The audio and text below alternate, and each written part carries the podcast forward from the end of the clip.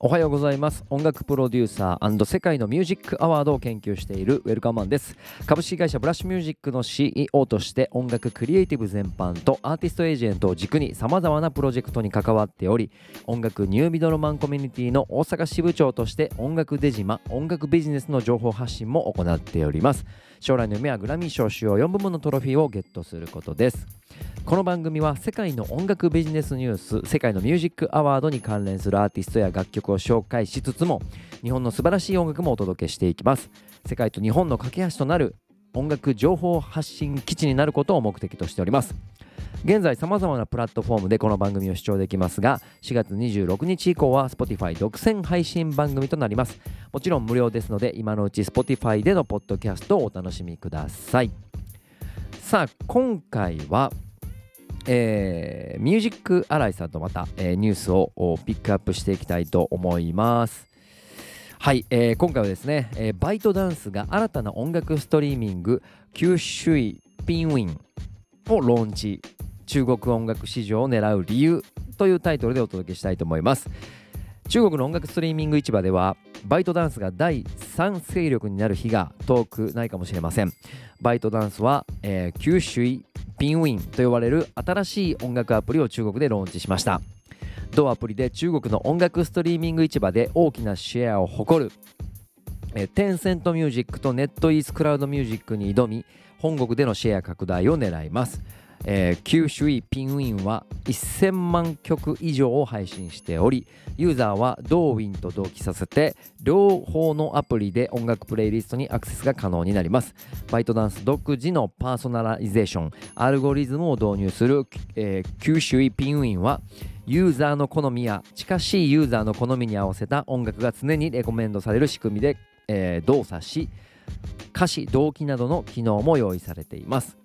バイトダンスは TikTok と動員が音楽業界にとって楽曲プロモーションまたは長い間聴かれていなかったカタログ楽曲の活性化に強い影響力を持っていることは世界的に認知されています。加えて同社は短尺動画、え短編動画、え短尺動画ですね。を軸にした音楽ストリーミングアプリレッソをインドや東南アジアで展開してストリーミング人口が増加傾向にある市場の音楽アプリシェア獲得を狙ってきました。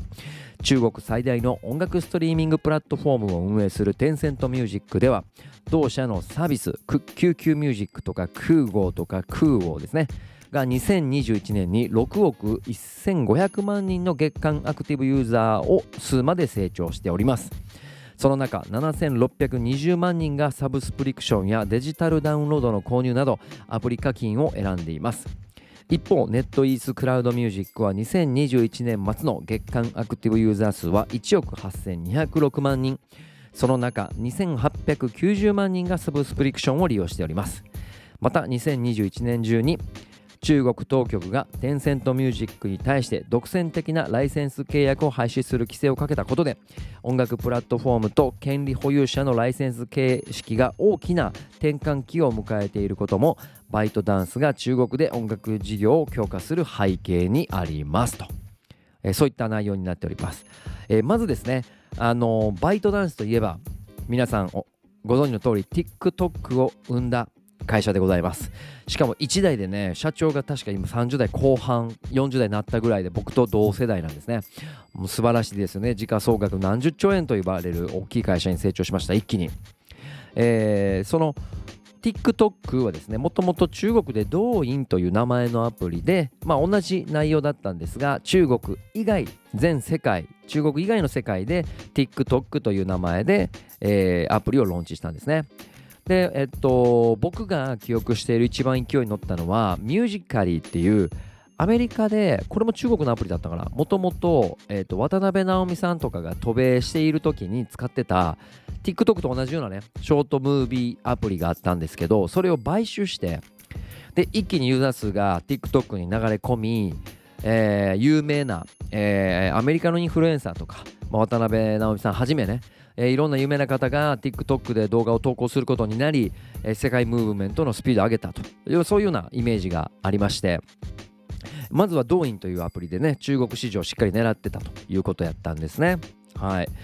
でまずこの流れを見るとバイトダンスとしてはこの今規制テンセントミュージック一強と言われるぐらいねユーザー数を獲得しているまあテンセントといえば、えー、日本でいう LINE が、あのー、一番メッセージアプリとして流行ってますが、え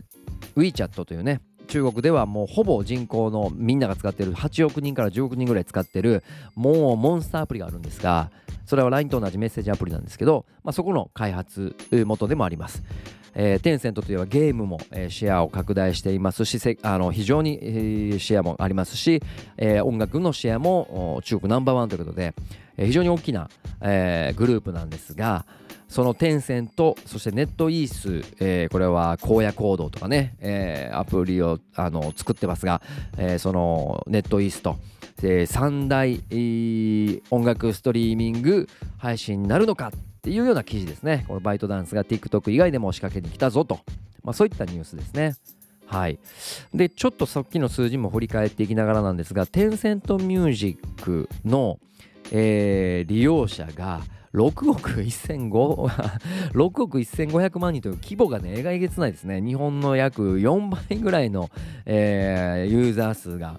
あ4倍どころじゃないですね。もう10倍どころ、10倍どころでもないかな。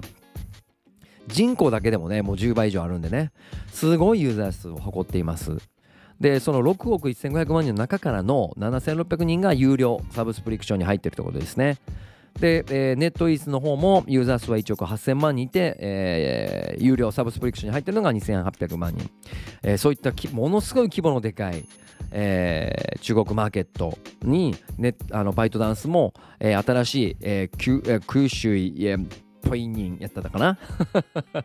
これ合ってますかね？すいません。聞かれた方、ぜひ、あの、正しい中国アプリ名をあれば、ぜひコメントいただければと思います。えー、はい。まあ、そういった状況でですね、えー、すごいユーザー数でもうスケールが全然違う中国音楽マーケットのお話を、えー、させてもらってます。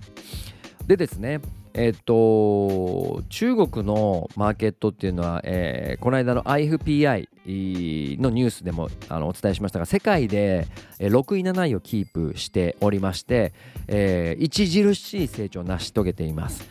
もともとはランク外だったんです。人口がこんなに多いのになぜ、えー、アメリカが2億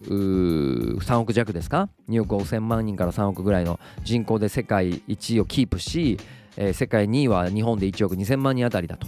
で中国は10億12億人もいてるのになぜランキングが上がってこないんだっていうところなんですが実は中国は無法地帯で、え、海賊版だらけだったんですねなので音楽ビジネスっていうのが成立していなかったんですまたあの権利管理っていうのも中国のまあ著作権団体みたいなものがあるんですがほぼほぼこちらも、えーと機能していなくてえー、中国ではなかなか音楽ビジネスっていうものが、えーと、マネタイズできなかったと海賊版とか、えー、いう大きい問題がなかなかクリアできなかった著作権のライセンスの問題とかが。でそれで、あの中国の国が、えー、著作権団体とかが行政が何かを仕掛けたっていうよりかは一般企業が中国の企業が、えー、独自に成長を成し遂げ音楽市場を、えー、マネタイズしていったと。その結果テンセントがナンバーワンを誇り、えー、ネットイースクラウドミュージックが、えー、その2位の座を狙いそして TikTok、えー、動員で一躍でかい企業になったバイトダンスが音楽マーケットに参入してきたと。まあ、そういった流れですね。で、これから、まあ、いわゆる日本でいうソフトバンク、ドコモ、au、楽天みたいなね、あのー、いわゆるスマホ、えー、携帯通信のえー、市場シェアを狙ってねあの価格競争とかサービス競争してますが、まあ、それと同じように、えー、中国ではあのー、音楽マーケットでの激しい、えー、マーケットシェアの戦いが始まることによってさらにね、あのサービスがの、え向上サービスが向上していきね、えマネタイズが強化されると中国のマーケットは世界一に躍り出るぐらいの脅威な国でもあるということですね。だから日本はこれからグローバル戦略とか言いながら、えー、日本以外でね、えー、音楽を聴いてもらえるマーケットを探していかないといけないんですが中国は非常に重要な、えー、ターゲットになってくると、えいうことでございます。これまた別の、えーと、ニュースで、えチェックしたんですが実は中国の、えー音楽では音楽を聴く人ではもちろんあの同じ自分の国の中国語で音楽を聴いてる人がほとんどなんですが、え2番目に使われる公用語がなんと英語と日本語が横並びぐらいでシェアを取ってるんですね。要はどういうことかっていうと中国では日本語の音楽も幅広く聴かれてるっていう文化があります。それはあの日本でいうニコニコ動画なんですが、えー中国ではビリビリ動画って言われるものが非常にオーバーグラウンドしてまして日本のこのアニメ文化とかアニメ、えーゲーム文化とかサブカルがですね非常に中国のマーケットで人気だということですね。それに伴って日本語で音楽聴いている中国リスナーっていうのはたくさんいると。いうことが、えーデータでも出てきております。でさらにえっと中国ではね Facebook とか、えー Twitter、えー YouTube といった、えー外資のね、あのー社会主義なあ社会主義国家なのでこの外資系の、あの SNS は一切使えません。なので、えー中国では中国の動画、えー音楽ストリーミングエンタメを楽しむという独自の発展をしているのでそこのアプリケーションとかそこのマーケットに入っていくことができれば非常にチャンスがあるマーケットだということですね。はい。ということで、えー今回ピックアップしたのは、まあ、この TikTok とこのクイッシュユンピンというね新しい音楽アプリが連動して、えー中国のマーケットシェアをバイトダンスが広げていくと、えー TikTok のように世界バージョンが、えーローンチされてそして TikTok と連動して一気にユーザー数を勝ち取りに行くというようなことが起きたらこれは来年もしくは今年中今の成長は早いので今年中来年にはもしかするともしかすると世界ムーブメントのようなアプリケーションになってくるかもしれません。はいということは、まあ、音楽ビジネスをややってる方とか、えーそれこそ今のアーティスト活動やってる方とかが、まあ、いろんな戦略を練っていく中でねこのニュースっていうのは、えー少しピックアップとしては早いかもしれませんがまだ中国だけでのローンチなので早いかもしれませんがこの辺に目をつけてちょっとした戦略を考えていく準備準備運動はしておかないといけないんじゃないかなということで今回ピックアップしました。はいえーということでですねあの一つだけ補足させてください。今その中国の著作権管理団体がすごく力を持っていたりだとかあとはそのテンセントとかネットイースとかバイトダンスが独自にあの著作権のえー利用料を、えー徴収するような仕組みを会社、えーと企業としてね、えー作り上げているっていうような現状もありあの世界独特な世界では類を見ない、えー徴収システムになってますが新しい仕組みが今中国でどんどん出来上がってきてこのエンタメマーケットでのマネタイズっていうのが非常に重要な、えー見方をされていますなのでこれから成長することも間違いないと思いますし、えーこのニュースは非常に皆さんにとってポジティブであることがであると思いますので、えーぜひとも、あのー中国の動向をこれからもチェックしていきたいと思っております。はいということで今回のニュースは以上でございます。えーそれでは最後にお知らせです。真空管とは日本の音楽コンテンツを世界へをモットーに掲げた音楽ストリーミングプラットフォームであり月額1000円でライブアーカイブやオリジナルコンテンツが見放題です。また真空管 for アーティストというクリエイターやアーティスト向けの音楽活動サポートプラットフォームもあります。Spotify 含めた全世界への音楽配信ライブストリーミング配信チケット券売まで様々な活動サポートを用意しております。ぜひ概要欄よりどちらのサイトもチェックしてください。それではまた次回お会いしましょう。ブラッシュミュージックのウェルカムでした。